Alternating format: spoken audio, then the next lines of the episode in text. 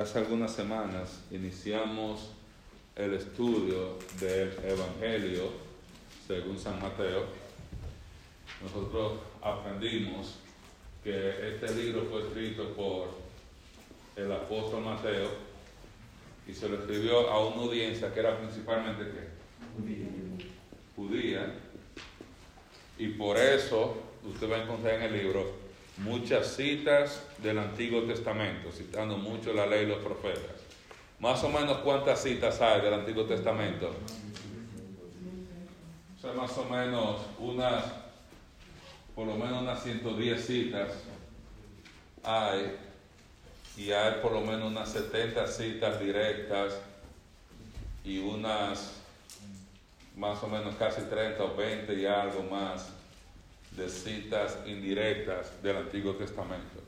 Y él los cita para que esos creyentes judíos que iban leyendo fueran conectando que todo lo que decía el Antiguo Testamento se estaba cumpliendo en Cristo. Cuando Mateo escribe ese Evangelio, ¿cuánto tiempo había pasado de la resurrección de Cristo y la ascensión de Cristo? Una generación, más o menos unos 35, 40 años. Y esta generación de judíos, creyentes, devotos, que están esperando ese reino que había sido prometido en el Antiguo Testamento, que los apóstoles preguntan cuando Jesús está subiendo en su última reunión, restaurarás el reino de Israel en este tiempo. Jesús después de su resurrección dice, Lucas, que pasó 40 días con sus discípulos hablando del reino de Dios y tenían esa pregunta, ¿vas a restaurar el reino en este tiempo? Y Jesús le dice, a ustedes no les tocan saber las sazones del Padre, vayan, prediquen, vayan, sean testigos, y ellos debían esperar con paciencia el reino. Y muchos de esos creyentes, al igual que Juan el Bautista, que había hecho una crisis espiritual cuando estaba en la cárcel, Juan el Bautista dice, este es el Cordero de Dios que quita el pecado del mundo. Él ve la paloma, el Espíritu Santo descendiendo como paloma sobre Jesús. Y cuando está en medio del sufrimiento, en medio de la prueba en la cárcel, dice, pues si Él es el rey yo soy su mensajero, ¿qué hago yo en la cárcel? Porque yo no estoy con el rey. Y él manda a decir con sus discípulos, pregúntale a él si Él es el Cristo, si hay que esperar a otro. Óyame, Juan el Bautista hizo una crisis espiritual. Eso me da un poquito de esperanza de yo no sentirme tan mal cuando yo hago una crisis. Si la hizo Juan el Bautista, que Jesús dijo que nadie había nacido de mujer, nadie como Juan. Imagínese yo, que nací en República Dominicana. Y había esta generación que está esperando con ansias el reino. Han pasado 40 años y ¿cuándo va a venir el reino? ¿Qué ha pasado? ¿Vale la pena seguir a Jesús porque el reino no ha llegado? Y Mateo escribe su evangelio para demostrar una vez más que Jesús es el Mesías prometido en el Antiguo Testamento y que vale la pena seguirle y que vale la pena, seguirle hasta el fin del mundo guardando todas las cosas que él había mandado. Y él inicia diciéndole a ese grupo de judíos, él comienza en el texto clave del libro que está en qué capítulo? 1.1, diciendo, esta es la genealogía de Jesucristo, que es hijo de... Hijo de David. ¿Hijo de quién? Oye, ustedes se lo saben en el libro. Ya uno va repitiendo y repitiendo, ya se lo saben de memoria. Qué bueno, ese es el propósito. Y cuando Mateo menciona que Jesús es hijo de David, está relacionando a, Jesús con quién? ¿Con quién? Con con el reino, con la familia real. Y cuando menciona a Abraham, ¿con quién lo está relacionando?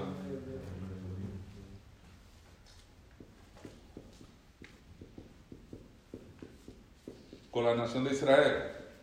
Ese él, es el rey de la nación de Israel. Él es el hijo de David, heredero del trono de la nación de Israel. Hijo de David, hijo de Abraham. relacionando a Jesucristo inmediatamente con el pacto que Dios hace con David y con el pacto que Dios había hecho con Abraham en el Antiguo Testamento. Cuando los primeros lectores leen hijo de David, hijo de Abraham, inmediatamente el pacto abrahámico que estaba bastante claro era parte de la enseñanza básica en la escuela sabática, en las sinagogas y el pacto davídico. Y él inmediatamente comienza a demostrar que Jesús es el heredero legal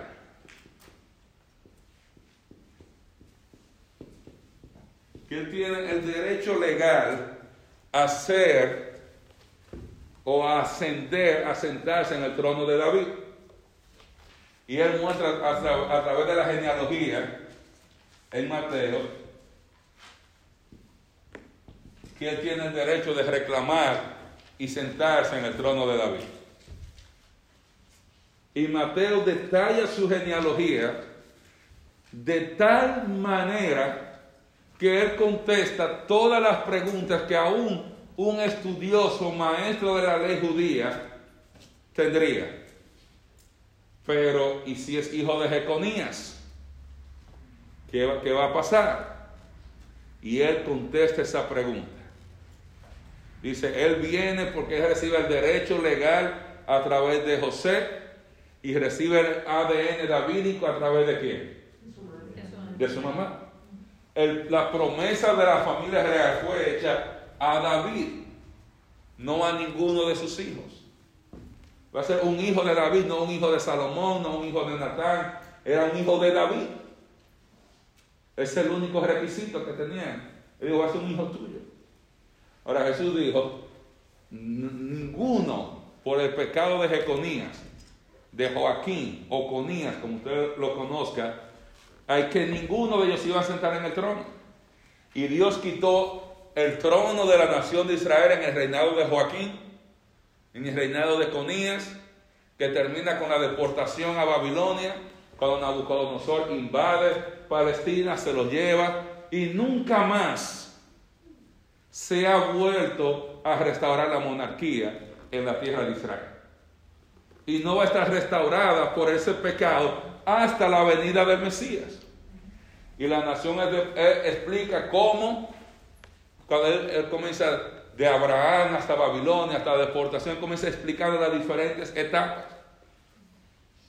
Cuando el pueblo vuelve de la deportación, ellos no vuelven como una nación independiente. Ellos vuelven como un pueblo sometido al imperio de los persas. Y cuando los persas caen, frente a los griegos, se convierte en una colonia griega.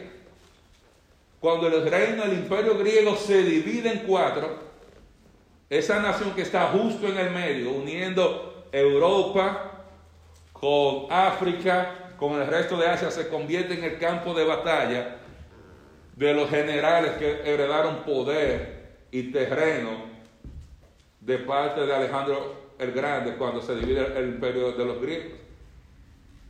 Sea, la monarquía nunca se restaura. La nación se revela después de la profanación del templo por Antíoco Epífanes. La nación se revela en contra de los griegos y crean la revolución de los macabeos, liderada por Judas Macabeo. Ese grupo inicia, él y su familia, ellos derrotan a los griegos, purifican el templo esa purificación es lo que conocemos como el Hanukkah, que usted escucha esa purificación cuando ellos vencen a los griegos, purifican, reedifican el templo y pasan los 100 años, más o menos, un siglo, pasa más o menos con ellos, independientes, pero no con una monarquía, sino los macabeos que no eran herederos legales del trono gobernando.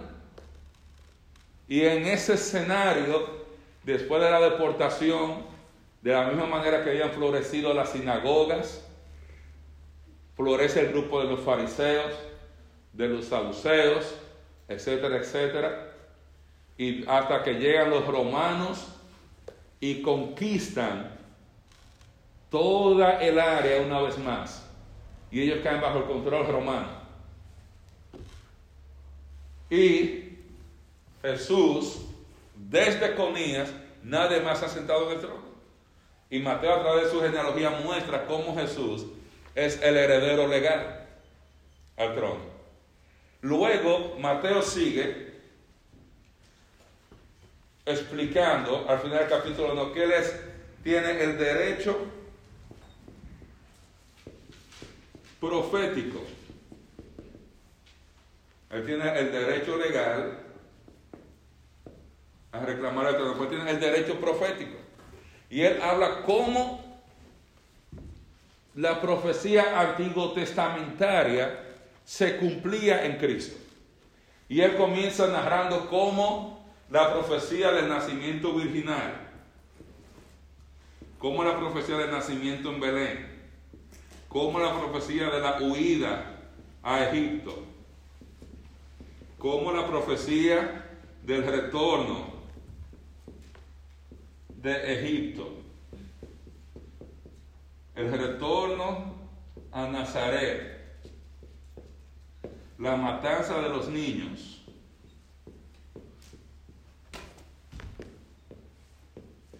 y él dice, cuando usted ve esto, usted se da cuenta, bueno, él menciona también ahí la profecía de, de Miqueas, no del nacimiento en Belén. La puse ahí. ¿Cómo? Él dice, aquí está una pequeña muestra, un aperitivo de lo que usted va a ver en este libro. Y dice, solamente en ese momento alrededor del nacimiento de Jesús se cumplieron por lo menos una, dos, tres, cuatro, cinco, seis, mínimo. Mínimo, o sea, aquí hay un ejemplo, seis profecías bien conocidas, bien conocidas, acerca de, del nacimiento de Cristo. Es interesante, él menciona todos los profetas que mencionan eran profetas, personas que fueron importantes en el Antiguo Testamento. Dice, él tiene el derecho profético, profético, y aún en el nombre que él recibió, el nombre de Jesús, como está en el verso 21, fue un nombre dado, asignado por Dios a la segunda persona de la Trinidad en su encarnación. Y ese nombre de Jesús tenía que ver con una de las funciones más importantes que él iba a hacer cuando vino aquí sobre la tierra, que es salvar al mundo de sus pecados. Sea, Dios escoge aún el nombre de Jesús. Aún el nombre de Jesús. Luego nosotros vemos cómo, aun cuando los magos de Oriente vienen, vienen siguiendo todas esas profecías. Luego vimos en el capítulo 3, ese es el capítulo 1, esto está desde el final del capítulo 1, y el capítulo 2. En el capítulo 3 vamos a ver que Jesús tenía, dice Mateo, el derecho divino. Dice, Dios certificó el ministerio de Cristo, certificó a Jesús como la segunda persona de la Trinidad encarnada, como el Mesías prometido en el Antiguo Testamento. Y él introduce este derecho divino usando el ministerio de Juan el Bautista. Un ministerio que había sido ya profetizado en el Antiguo Testamento de que el Señor iba a enviar a su mensajero delante de él para preparar el corazón de la nación para la venida del Señor. Y él comienza a decir, ese mensajero en el Antiguo Testamento que venía en el nombre del Señor a preparar el camino. Y esto era lo que hacían los reyes en la antigüedad. Cuando un rey iba a visitar una ciudad, mandaban una avanzada. Esa avanzada llegaba a la ciudad a asegurarse de que todo esté limpio, limpio en las calles, que esté todo organizado, que no haya un francotirador, que no haya nadie por aquí ni por allá, y que todo el pueblo esté listo y contento para recibir al rey. Y ese era el trabajo de Juan el Bautista, ir y preparar el escenario. Ahora, el escenario para recibir al Mesías es un corazón arrepentido y sediento por la venida del rey. Y Juan el Bautista inicia la introducción de Jesús invitando al arrepentimiento. Y él decía que debían arrepentirse. ¿Por qué? Porque el reino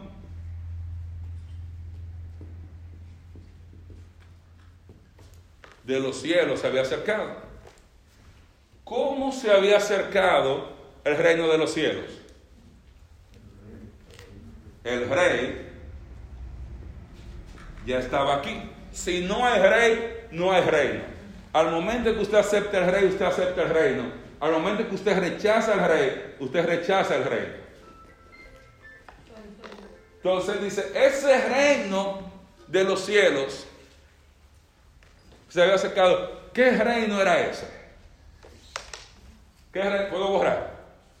¿Qué reino era ese, ese reino de los cielos?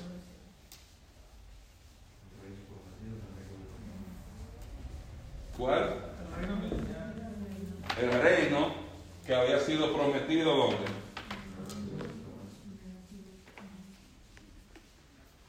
Ese reino que se había acercado era ese reino prometido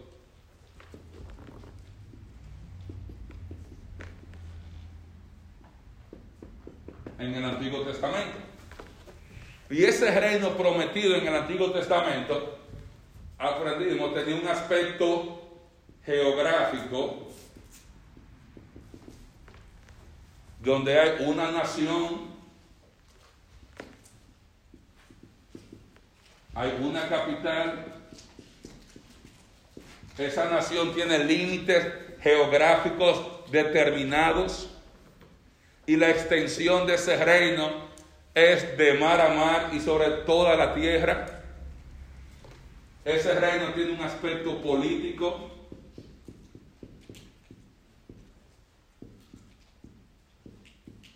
Tiene un rey gobernando sobre todo el reino. Ese reino tiene un aspecto temporal, cuando digo temporal, es, tiene un momento, no solamente geográfico, sino también en el tiempo, tiempo y espacio.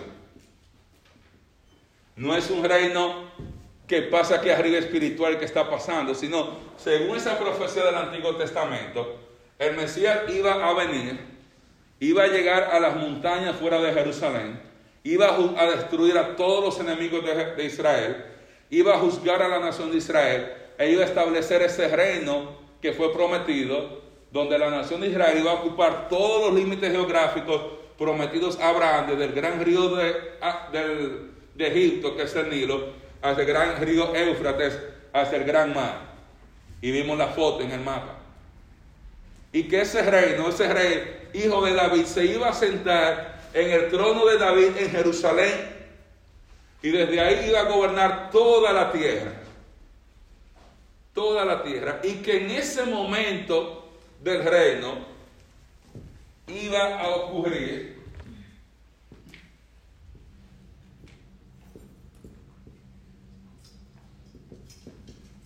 y no estoy hablando de regeneración espiritual. Eso es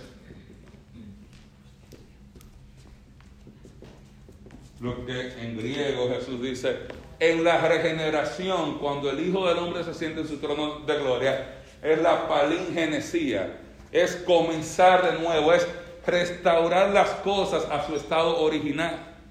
En ese momento, cuando Él venga, todo el mundo, todo el planeta va a estar restaurado a su estado original, como estaba en Génesis capítulo 1, donde el niño iba a jugar con la culebra, con la serpiente, el león va a comer hierba, ya no va a haber temor de los animales, donde va a haber justicia, donde va a haber paz, etcétera, etcétera, etcétera.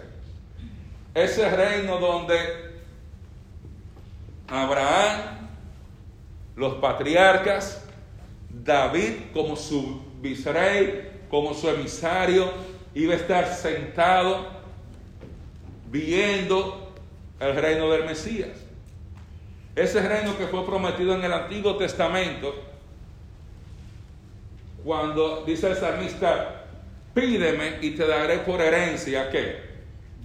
Las naciones de la tierra. Si yo te voy a dar como herencia todas las naciones que hay en el mundo. Una promesa de Dios el Padre a Dios el Hijo. A Dios el Hijo. Entonces, ese reino prometido, donde la nación Israel iba a estar liberada de todos sus enemigos, de todos sus opresores, donde ya no iban a tener que servir a ninguna nación gentil, es el reino que ellos estaban esperando. Por causa del pecado de la nación de Israel, en el año 586 antes de Cristo, comienza un periodo de tiempo que se conoce en teología como el tiempo de los gentiles, que es el tiempo en que la tierra santa, la tierra prometida de la nación de Israel, iba a estar ocupada, hollada por los gentiles. Y eso, ese tiempo de los gentiles está representado por esa estatua de Nabucodonosor, donde la cabeza de oro es ese primer reino que destruye y deporta el reino de Judá. Luego los persas, luego los griegos, luego los romanos.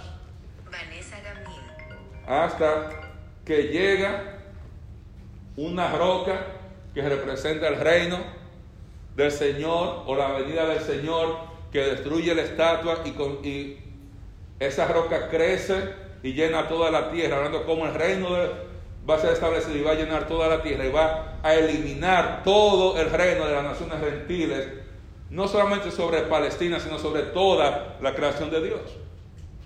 Pero eso no se va a dar hasta que el Mesías viniera.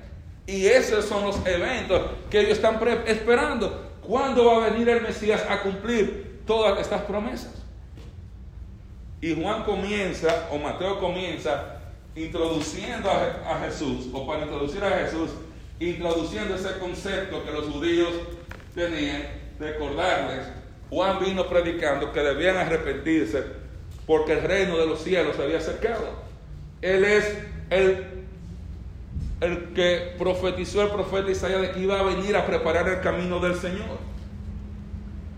Y Juan comenzó predicando arrepentimiento porque la nación al momento del nacimiento de Cristo, del ministerio de Cristo, estaba bajo juicio de Dios por causa de su pecado que lo llevó a la, deportación a Babilonia. Estaban bajo pecado, bajo gobierno gentil. Y si ellos querían liberarse de ese reino gentil, de los reinos gentiles, ellos debían arrepentirse como dice Deuteronomio. Aquí está la bendición y aquí está la maldición. Si ustedes cumplen estas bendiciones, yo les voy a dar estas bendiciones. Si ustedes van en pecado, estas son las maldiciones que van a caer, que incluían estar fuera de la tierra, servir a otras naciones, pobreza, enfermedad, etcétera, etcétera, etcétera. Entonces, es ese reino que Juan le dice, se ha acercado, está cerca, pero tenemos que arrepentirnos porque ya estamos bajo el juicio de Dios. Y dice, hay una ira venidera. Hay una ira venidera, todavía un juicio más que falta. No solamente sobre la tierra, pero sobre la nación de Israel por causa de su incredulidad. Y ese juicio viene en el tiempo de la tribulación. Que dice el profeta Jeremías, es tiempo de angustia para Jacob. Es un tiempo de prueba para Jacob, para la nación de Israel. Y él comienza diciendo, ustedes necesitan dar frutos dignos de arrepentimiento. Y él comienza o continúa hablando de que muchos de los judíos decían, yo soy hijo de Abraham, por tanto yo voy a entrar en el reino a disfrutar por seguro. Y él dice, no, ese reino es un reino de justicia, es un reino de santidad, y tú no puedes entrar con tu propia justicia, tú necesitas la justicia de Cristo. Y si tu justicia no es mayor que la de los escribas y fariseos, dice más adelante, no van a entrar. Porque la única justicia que está aceptada en el reino es la justicia de Cristo.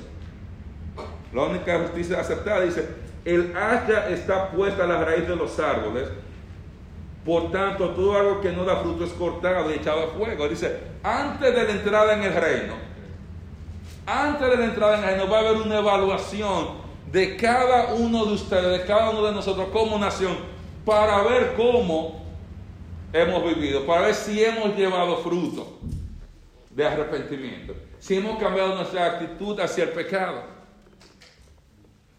Y dice, el árbol que no dé fruto no dice que lo van a podar, lo van a cortar de raíz. Y ahí no es porque ahí está hablando de personas que no han aceptado al Mesías. Que la raíz está mala, por eso no tiene sentido podar el fruto. Por eso ahí no la podan como la vid. La vid la podan y le quitan las hojas para que dé más fruto. Aquí lo cortan de raíz. Él está diciendo, va a haber un juicio antes de la entrada en el reino. Dice en el verso 12, Él va a venir y va a limpiar su era. Él viene con el aventador en la mano. Él va a venir a separar el trigo de la paja de la cizaña. Dice, por tanto, hay que arrepentirse porque Él viene y antes de entrar en el reino, todos nosotros vamos a ser evaluados con respecto a nuestra respuesta al mensaje del Señor. 3.12, como dice hermana Emma, ahí está. Y luego nosotros vemos cómo Jesús es bautizado por Juan.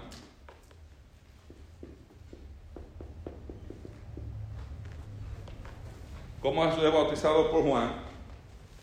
Y vimos que Jesús vino a Galilea, dice el verso 13 del capítulo 3, a Juan al Jordán para ser bautizado. Mas Juan se lo ponía diciendo, yo necesito ser bautizado por ti y tú vienes a mí. Juan reconocía quién soy yo para bautizarte a ti.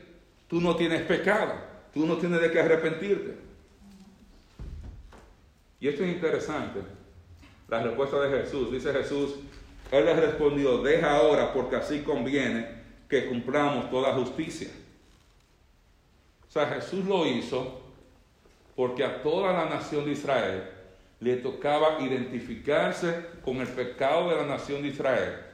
Cuando usted se bautizaba, usted estaba identificándose, tenemos los pecados, tenemos como nación pecado. Cuando yo me bautizo, yo estoy dejando mi pecado atrás y saliendo para vivir de una manera diferente, porque el reino del Mesías se ha acercado, el rey debe estar aquí en cualquier momento. Interesante, Jesús no tenía que bautizarse, se bautizó. Muchos de nosotros, los que no nos hemos bautizado, debemos encargarnos de cumplir toda justicia.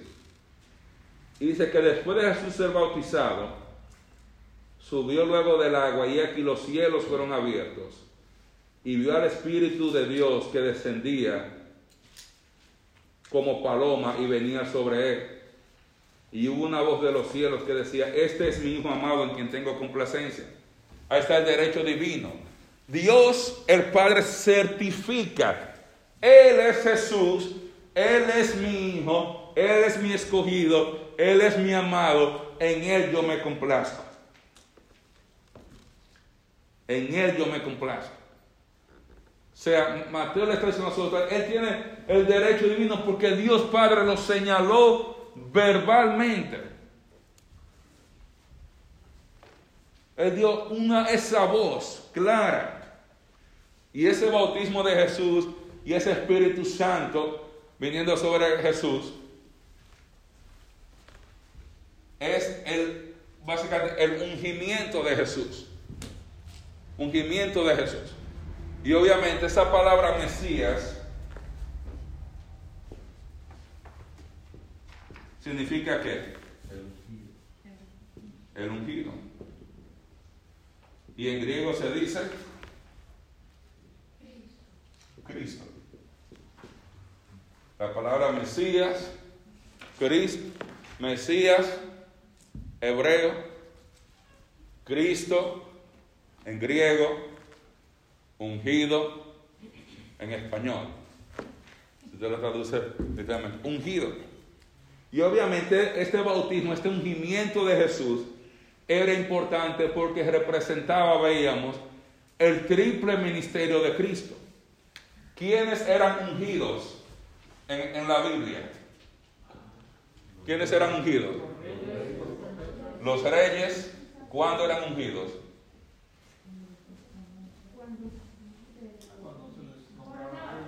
Antes de ellos tomar posesión. Por eso vemos a Samuel que él va y unge a David. David no es coronado hasta que no es ungido primero. ¿Quién más era ungido? El sacerdote. ¿Y era ungido cuándo?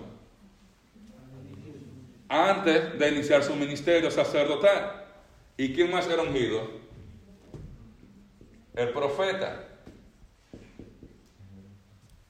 Y esto era importante porque cuando dice el ungido, cuando dice el Mesías, el ungido, en la mente suya y yo no sé qué es lo que viene. En la mente del judío venía el rey, profeta, sacerdote. Esos son los ungidos que ellos conocían. El rey, el profeta y el sacerdote. Cuando ellos leían en su Antiguo Testamento el Mesías, ellos venían el Mesías rey, el Mesías profeta, el Mesías sacerdote. Moisés había profetizado a la nación de Israel que Dios iba a levantar uno en el pueblo que iba a ser qué? Un profeta mayor que él. Y vamos a ver más adelante esa cita. Entonces, esto identifica el ministerio de Cristo número uno como profeta en su encarnación.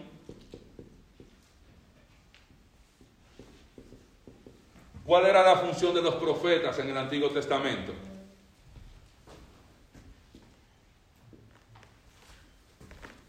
¿Cuál era la función de los profetas en el Antiguo Testamento? Comunicar la palabra de Dios, transmitir su...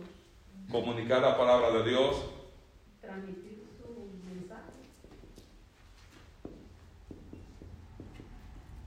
La palabra. Mensaje, ¿qué más?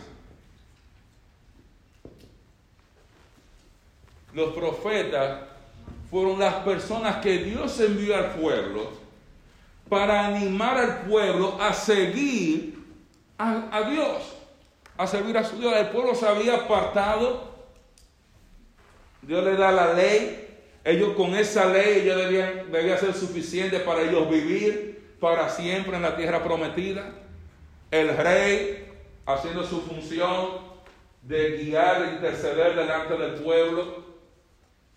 Los sacerdotes intercediendo, la ley siendo la manera de ellos regirse, pero la nación cayó en pecado y se alejó de la ley.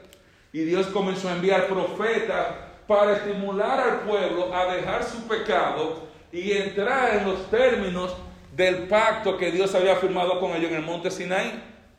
Arrepiéntanse y arrepiéntanse. Y vemos a Elías predicando arrepentimiento. Y vemos a Geo, y vemos a Malaquía, y vemos a Miquea, y vemos a Jeremías, Vemos a Daniel, todo el mundo predicando y estimulando a la nación de Israel. Volvámonos a Jehová. Y él los, estos profetas estimulaban al pueblo a volver a Dios. Y le decían, Él viene. Y Él va a recoger a toda la nación. Y la nación va a ser sembrada. Y todos los pactos se van a cumplir. Y vamos a ver la gloria de Dios. Y describen el templo, la belleza, la gloria del reino de Cristo en el, en el milenio está descrita de manera maravillosa en el Antiguo Testamento. Y era una manera de estimularlos a dejen el pecado y vamos a buscar ese reino. Pero la nación de Israel sigue en su pecado. Por eso Jesús dice en Mateo, Jerusalén, Jerusalén. ¿Qué? Matas a quién? Y tú apedreas a los que te son enviados. Dice, yo quería juntar, recoger todos, la, toda la nación bajo mis alas. Eso era lo que yo quería, atraer toda la nación a mí para establecer el reino. Pero ustedes no quisieron. Y Jesús, en su encarnación, en la primera venida, vino predicando el mensaje del reino. Vino predicando las buenas nuevas del reino. Y vamos a ver más adelante en el capítulo 4 que Jesús comenzó a predicar que el reino de los cielos se había acercado y estimulando a la nación a arrepentirse. Entonces, como profeta, él vino comunicando la palabra de Dios. Él vino comunicando el mensaje de Dios. Él vino estimulando a la nación a vivir de acuerdo a los principios divinos y de acuerdo a los pactos que ellos habían hecho con su Dios en el Antiguo Testamento. Jesús, después de su muerte y su resurrección, él inicia su ministerio como sacerdote. De manera específica después de su ascensión a los cielos, donde Él está intercediendo de manera constante por nosotros. Ahora, Él intercedía, intercedió, si se puede decir, de una manera tan perfecta. Los sacerdotes, por ejemplo, ellos intercedían delante de Dios por el pueblo. Ellos decían, Dios, tú conoces a la hermana Emma, que la hermana hace esto, la hermana no hace lo otro, y tú sabes, y tal cosa, y que la hermana no me trajo esto. Aquí tengo, y sacrificaban un animal para apaciguar a Dios, para, para identificar, pagar por el pecado de la hermana. Cuando el sacerdote iba a hacer esto, él cogían dos animales, Cogían un animal, le ponían las manos, les recitaban los pecados, ese animal se iban al monte, lo dejaban o mandaban fuera, lejos del campamento, llevaba la culpa del pueblo, por decirlo así. El otro animal era sacrificado. Ay, era sacrificado. Pero Jesús, y eso había que hacerlo constantemente porque el pueblo estaba pecando constantemente. Y esa sangre de los animales cubría, expiaba el pecado.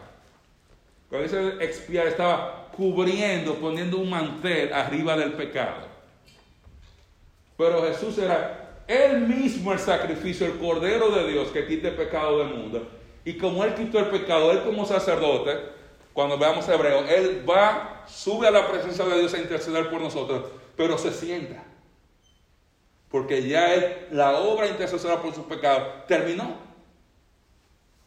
Ya Él está sentado a la diestra del Padre. Él es nuestro abogado allá. Nuestro abogado. Ya la obra está hecha. Si alguien va a atacarnos, Él está ahí solamente para recordar, si se puede decir así, el sacrificio de Él constantemente. Él no tiene que hacer el sacrificio. Y, y en su segunda venida, él va a iniciar su ministerio como rey de la nación de Israel, donde él se va a sentar en el trono de David.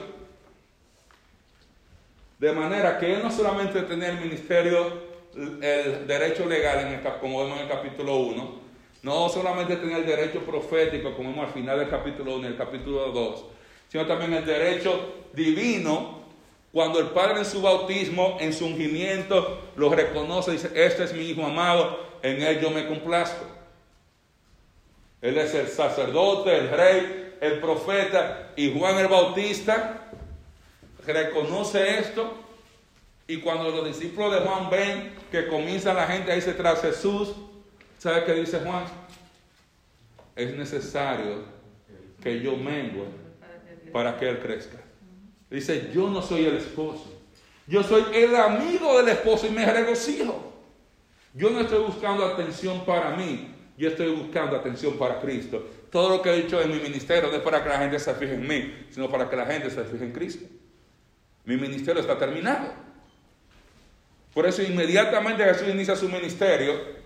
Juan el Bautista con su ministerio terminado aquí sobre la tierra, de introducir, de presentar, de testificar este es el Cordero de Dios, Él es el Mesías, Él fue a quien yo vi el Espíritu Santo viniendo como paloma y el que me mandó a bautizar, dijo, cuando tú veas esto, ese es, yo terminé mi ministerio, terminó su ministerio aquí sobre la tierra, Y Juan partió con el Señor después de haber sido asesinado por Herodes. Y él había cumplido su propósito aquí en la tierra. ¿Para qué sufrir más? Su ministerio. ¿Qué ministerio mejor que preparar el camino del Señor? ¿Qué ministerio mejor que el Señor? Mira, pisa aquí. Y tú pones ahí, tú el Señor que viene y pasó por ahí. Ya yo no busco más nada. Ya, ya yo vi lo mejor que mis ojos podían hacer. Qué ministerio más hermoso. Pero Jesús, dice Mateo, no solamente tenía el derecho legal, profético, sino también él tenía el derecho moral. Porque ese reino, como vimos en la clase que hablábamos del reino, es un reino que se caracteriza sobre todas las cosas por justicia, por santidad. Y esa justicia y santidad solo podía conseguirse a través del Mesías, a través del ungido. ¿Y quién podía estar calificado para eso? Bueno, tú tienes calificación moral para ser el rey, qué bueno. calificación legal, qué bueno. José la tenía. Bueno, tú dices que tú tienes calificación profética, que tienes calificación divina la más fácil de probar para nosotros. Tienes tu calificación moral. Y el Espíritu Santo, después de que se bautiza, lo lleva al desierto. Y el desierto en la Biblia, como lo vemos, es un lugar de prueba. Cuando Dios saca a Israel de Egipto, lo lleva al desierto y prueba a la nación de Israel. Cuando Dios saca a Moisés de Egipto, primero lo lleva al desierto, allá Dios prueba y prepara a Moisés. Dios preparó a David, no para Fox, en el desierto. David para Fox lo preparó en Trequeiro, Puebla y quién sabe dónde más. Él, él, lo preparó en el desierto. Pablo fue llevado al desierto de Arabia antes de iniciar su ministerio. Y el Espíritu Santo lleva a Cristo al desierto con el propósito de que Él fuera tentado y probado para demostrar que Él es no solamente el heredero legal, profético, que tiene el derecho divino, sino que tiene el derecho moral para dirigir y reinar en un reino de justicia, porque Él venció la tentación y Él no puede sucumbir ante la tentación. Dice entonces Jesús fue llevado por el Espíritu Santo al desierto para ser tentado por el diablo. O sea, Dios, y esto es interesante, mis hermanos, fue Dios, el Espíritu Dios, que lo puso en una situación con el propósito de permitir que él fuera tentado. Dios no lo tentó a él. Dios no puede tentar a nadie, aprendimos en, en Santiago. Él no puede ser tentado él no tienta a nadie. Él lleva a Jesús ya para que sea tentado. Para que fuera tentado para que él pudiera demostrar su dependencia en Dios. Que en su humanidad, ese ministerio que él iba a iniciar, era un ministerio que estaba subordinado a la voluntad de Dios Padre, no a la voluntad propia de Cristo. Que Cristo estaba sometido 100% a la voluntad del Padre. Porque cada tentación que vemos aquí es una tentación de él rebelarse en contra de Dios Padre o de él tomar una manera de él llenar sus expectativas, suplir sus necesidades fuera de la voluntad de Dios Padre. Es interesante como dice el profeta Isaías en el capítulo 53, pero Jehová quiso quebrantarlo para que él fuera igual a nosotros. Acuérdense que el problema aquí es si vale la pena seguir a Jesús. Vale la pena seguir a Jesús. Vale la pena guardar todas las cosas que Él ha mandado. Y Él va a mostrar cómo Jesús guardó todas las cosas que habían sido mandadas por Dios el Padre. Cómo Él se cuidó moralmente, cómo Él fue tentado, al igual que todos nosotros somos tentados como más adelante dice la Escritura en el Nuevo Testamento, que fue similar en todo a nosotros, menos el pecado, y que fue tentado igual que nosotros y que sufrió. De manera que ninguna persona que aspira a entrar en el reino puede decir, tú no sabes lo que es pasar hambre, porque sabe lo que es pasar hambre. Y sabe lo que es pasar hambre y vivir en santidad con hambre. Tú no sabes lo que es pasar pobreza. Y él mostró cómo se puede vivir en santidad en medio de la pobreza. Cómo usted vivir en santidad aún en las peores circunstancias. Y vemos aquí tres tentaciones principales. La primera, la del pan sin Dios.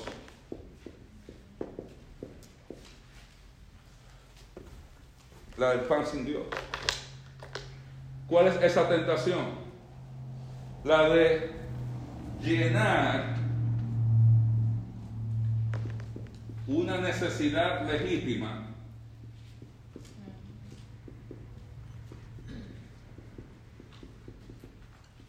fuera de la voluntad de Dios.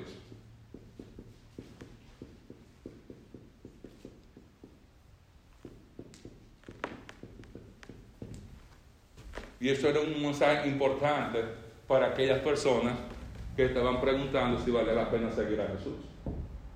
Pone áreas también donde estas personas tenían que tomar decisiones.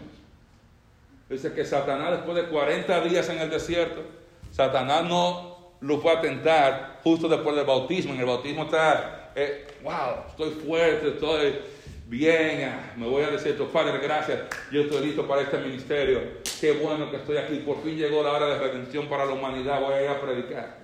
Él espera que tuviera hambre. Tiene hambre, tiene calor. Y dice Satanás, dice, y vino el tentador y le dijo,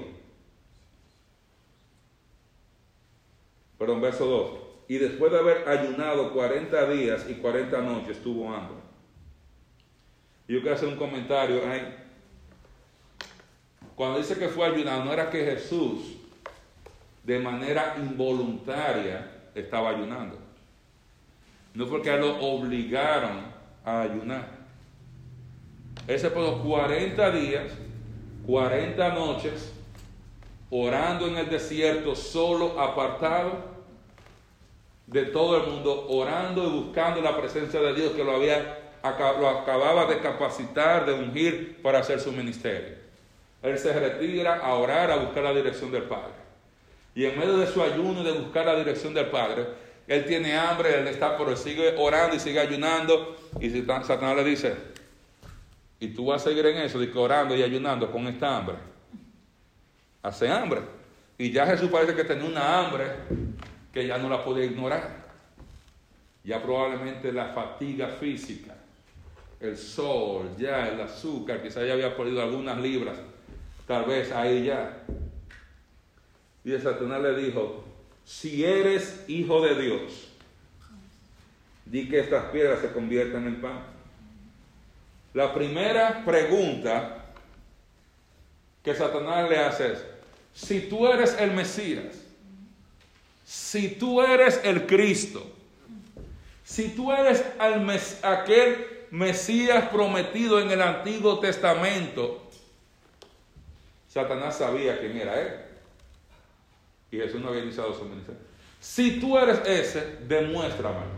Haz que esa piedra se convierta en pan. Haz que esa piedra se convierta en pan.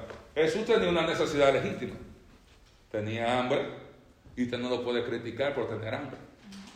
Hay hermanos aquí en, el culto que a las 11 de la mañana ya están concho, hambre.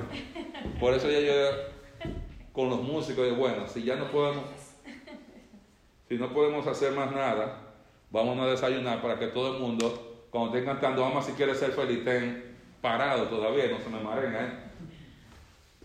Entonces, Satanás viene y dice, demuéstramelo. Él está diciendo, tú tienes esa necesidad, tú tienes la habilidad de suplir esa necesidad solamente con tu poder. La tentación es, en vez de tú orar, que es lo que dice Padre, yo tengo hambre, yo estoy en el desierto, por favor, dame comida, provee para mi necesidad. era de llenar esa necesidad independientemente de la voluntad y del plan de Dios. Es yo voy a tener, cómete ese pan, hazlo, no importa, no le pregunte a Dios. Tú vas a demostrar que tú eres el Cristo. Pero en ese momento, al momento que Cristo actuara en su ministerio, independiente de la voluntad del plan de Dios, en ese momento iba a estar descalificado moralmente para establecer ese reino de justicia. Porque ese reino de justicia, como dice el profeta Isaías, el lema va a ser santidad a Jehová. Y, él, y ese rey iba a estar sometido a Dios Padre. Esa fue la profecía davídica. Él me será a mí por hijo y yo le seré a él por padre. Vamos a estar tan unidos como un hijo, como un padre. Y ahora de cómo la voluntad de Dios iba a ser prosperada en su mano. O sea, cuando Jesús dice, porque escrito está, no solo de pan vivirá el hombre, sino de toda palabra que sale de la boca de Dios, Él está diciendo, las nuestras necesidades físicas, nuestras necesidades, aún nuestras necesidades legítimas, físicas, emocionales, tienen que estar todas sometidas al Señor. Yo estoy soltero, hermano. Hay veces, y usted me dice, tiene necesidades de este tipo, de ese tipo, hermano, yo lo entiendo. Pero tenemos que estar sometidos a la voluntad de Dios. Jesús podía convertir a la piedra en pan, pero si él lo hacía, él iba a usar su poder. Escuche bien lo que. Él iba a usar su poder para satisfacerse a él mismo, no para otros. Jesús nunca dudó de usar su poder para beneficio de otros. Es lo que nos usó su poder para beneficio propio. Porque Él vino a hacer justicia. Él vino a hacer justicia. Y ese grupo de personas que estaban expatriados, sufriendo persecución, viendo el apogeo y cómo las cosas se estaban poniendo bajo Nerón, Él le dice, no podemos caer en la tentación del pan sin Dios. No podemos caer en esa, no solo de pan vivirá el hombre, sino de cada palabra que sale de la boca de Dios. Y eso es interesante. Todo esto vuelve a Mateo 28. Cada palabra que sale de la boca de Dios es parte de todas las cosas que Él nos ha mandado. En el capítulo 28. O sea, nosotros vamos a vivir, debemos vivir no solamente del pan material, sino de cada cosa por eso vale la pena guardar todas las cosas que nos ha guardado. ¿Tiene sentido? Luego viene la segunda tentación. Dice entonces el diablo le llevó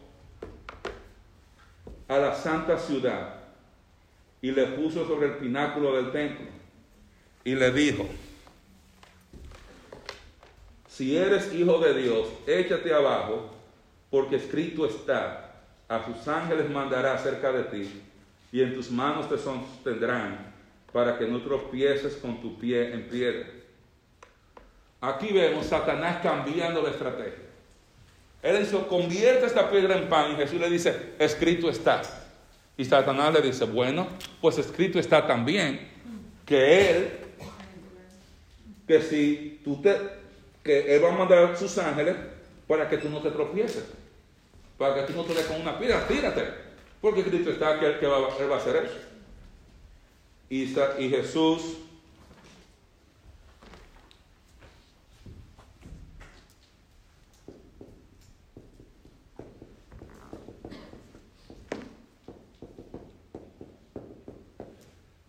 en la segunda atención, la popularidad sin Dios. Él dice que él llevó a Jesús, ¿a dónde? A la santa ciudad y lo puso sobre el pináculo del templo. Él lo llevó a la parte más visible de la ciudad de Jerusalén, de la capital. El templo era el área, el centro, si se puede decir así, de todo en Jerusalén. Él lo lleva a la parte del templo donde todo el mundo dice, tírate. Jesús ve todo, imagínate toda esa gente, tú te tiras del pináculo del templo y la gente ve que tú te paras como en Matrix o como en Misión Imposible y te queda, imagínate toda, toda la gente aplaudiendo que la palabra de Dios se cumplió en ti, que pero Jesús le dijo al diablo, y usted se da cuenta cómo Jesús, la respuesta de Jesús se vuelve cada vez más dura hacia Satanás. Cuando dice al tentador, luego al diablo y después le dijo Satanás. Cada vez se la pone más dura y más dura. Dice, escrito está también, no tentarás al Señor tu Dios. Pues Jesús, imagínate, si Jesús viene y se tira del pináculo del templo y todo el mundo ve ese milagro. Oye, este es. Todo el mundo lo, viéndolo, un, un, un ayúdame, display. Una demostración, una demostración pública de poder que genera ninguna justicia que genera ningún beneficio para el reino, que no genera cambio de carácter, simplemente genera atención. Y esto es importante porque vemos hoy día tanta gente, tantos milagreros y tantas iglesias que quizás no tienen tantos milagreros, pero están haciendo tantas cosas que ni generan justicia, no generan carácter, simplemente hacen ruido y generan atención. Y Jesús le dice, no tentarás al Señor tu Dios. Y esto es importante. Él está diciendo, está escrito esto, dice, pero dice, es lo que Jesús está diciendo es, la Biblia no contradice la Biblia. Lo que Jesús está diciendo. Cuando alguien me dice, sí, pero la Biblia dice esto, está contrario a vez. No, no, tú estás malinterpretando. La Biblia no contradice la Biblia. Y por eso podemos guardar todas las cosas que nos ha mandado, porque todo lo que Él dice, todo lo que Él dice, tiene sentido la Biblia no se contradice. La Biblia no se contradice. No vas a tentar al Señor tu Dios. Y luego viene la tercera tentación. la gloria sin Dios. Y esta es algo muy importante, porque esta queda de última. De la misma manera que pareciera que Jesús se ponía más agresivo y más fuerte en la respuesta que le daba a Satanás. Parecía que Satanás también le estaba subiendo la candela. Ok, convierte la piedra en pan. No. Y ahora, toda la gente te ve y la gente te aplaude, la gente va y se dice, David, ven, fírmame aquí, tú se predicas bueno. Dice, bueno. dice que lo llevó a un monte muy alto y le mostró todos los reinos del mundo y la gloria de ellos. Y le dijo, todo esto te daré si postrado me adorares. Y aquí hay varias cosas importantes teológicamente. Satanás lleva a Jesús a un monte muy alto, lo lleva a un lugar donde él, como si fuera una pantalla, como si fuera una diapositiva, como si fuera una película en 3D, él se mira todos los reinos del mundo, mira Roma, mira Atenas, mira Corinto, mira Babilonia, mira todos los países, mira toda la gloria, mira todo el dinero, mira todo, cómo la gente trata a los Césares, a los reyes, a los emperadores, todo eso. Dice, si tú me adoras, yo te lo doy todo.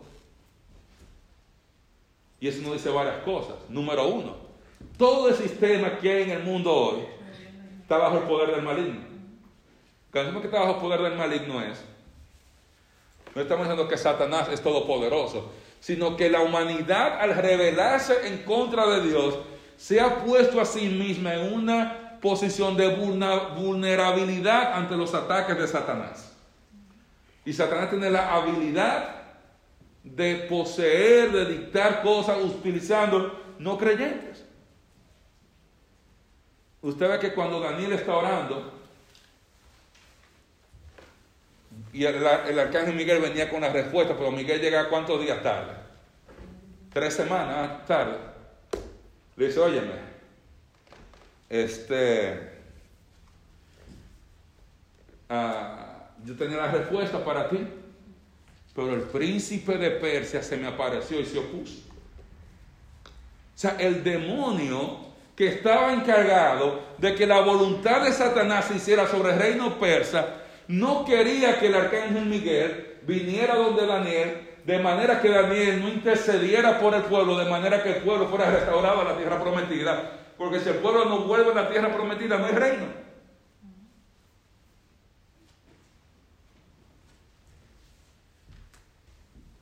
la persona de la bestia, el falso profeta, el anticristo, son manifestaciones de Satanás.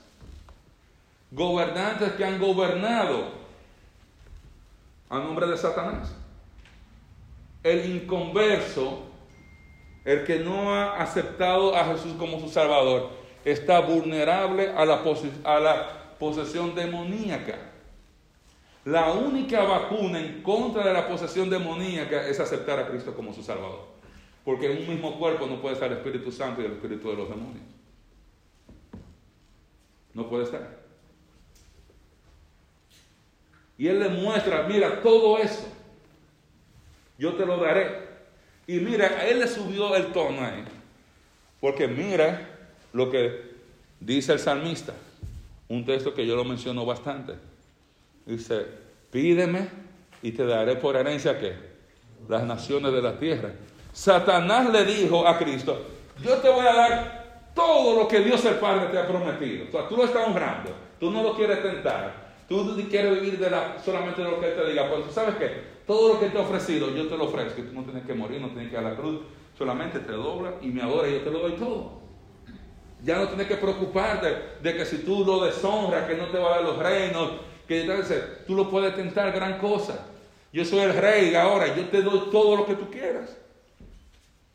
Esa es la misma oferta que Satanás le hace al anticristo. Si tú postrado me adorares, yo te voy a dar todos los reinos del mundo. El anticristo va a aceptar y Satanás dice, ok, I'm game. Y comienza a darle a proveer al anticristo todo lo que necesita para esa carrera política meteórica que lo va a lanzar al estrellato mundial y a ganar una posición de importancia en el mundo. Jesús dijo que no.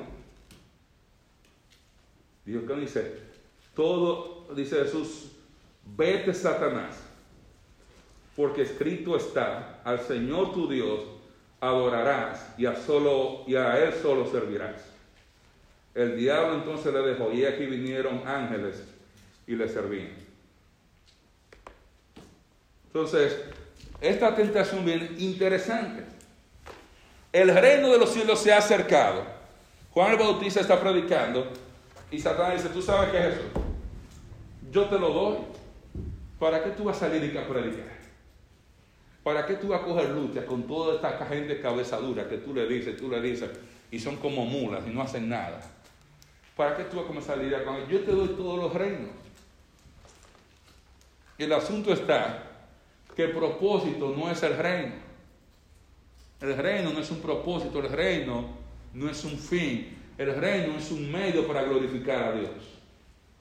El reino es la oportunidad del hombre, creado mucho menor que los ángeles, como dice el salmista en el, en el Salmo 8, de reflejar la gloria de Dios a toda su capacidad por estar sometido a la voluntad del Padre, diferente a los ángeles y demonios que se rebelaron en la eternidad pasada en contra de Dios cuando Satanás quería robar la gloria de Dios. El reino no es un fin, el reino es un medio para glorificar y mostrar toda la gloria de Dios. Dios quiere compartir su gloria con toda su creación. Y ese reino es el lugar donde se va a cumplir ese deseo íntimo de la voluntad de Dios. Ese, ese beneplácito de la voluntad de Dios, como dice Pablo en Efesios, de reunir todas las cosas en Cristo, de mostrar su gloria, su gracia multiforme, su sabiduría, su gloria por la eternidad a través del reino, donde hombres que han dependido, han puesto su fe en Él, Él le da la oportunidad de tener a Cristo en medio de ellos y reflejar a Cristo, la gloria de Cristo desde su propio cuerpo, por causa de aceptar a Cristo durante su vida aquí sobre la tierra.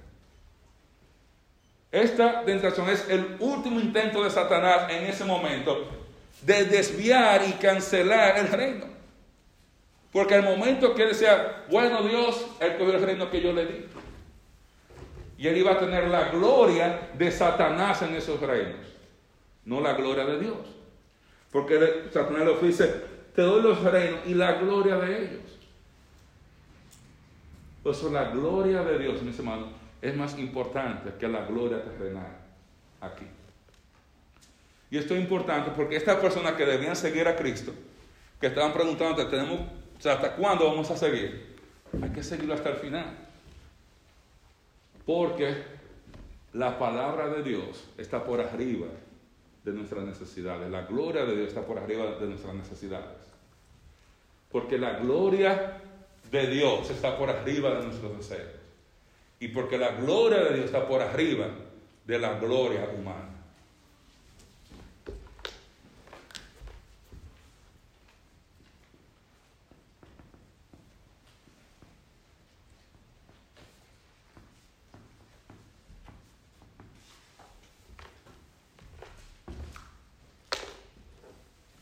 Y el diablo entonces le dejó, y aquí vinieron ángeles y le servían. Después que Jesús venció la tentación, Dios el Padre simplemente llena todas las necesidades de Él. Y esto muestra que Jesús es invulnerable a la tentación. Que si usted quiere decirlo de una manera, usted puede decir, Él es tentable pero no pecable. Si, la hermana Emma me deja decirlo de esa manera. En su humanidad, él era, puede ser tentado en su humanidad, pero él no podía pecar.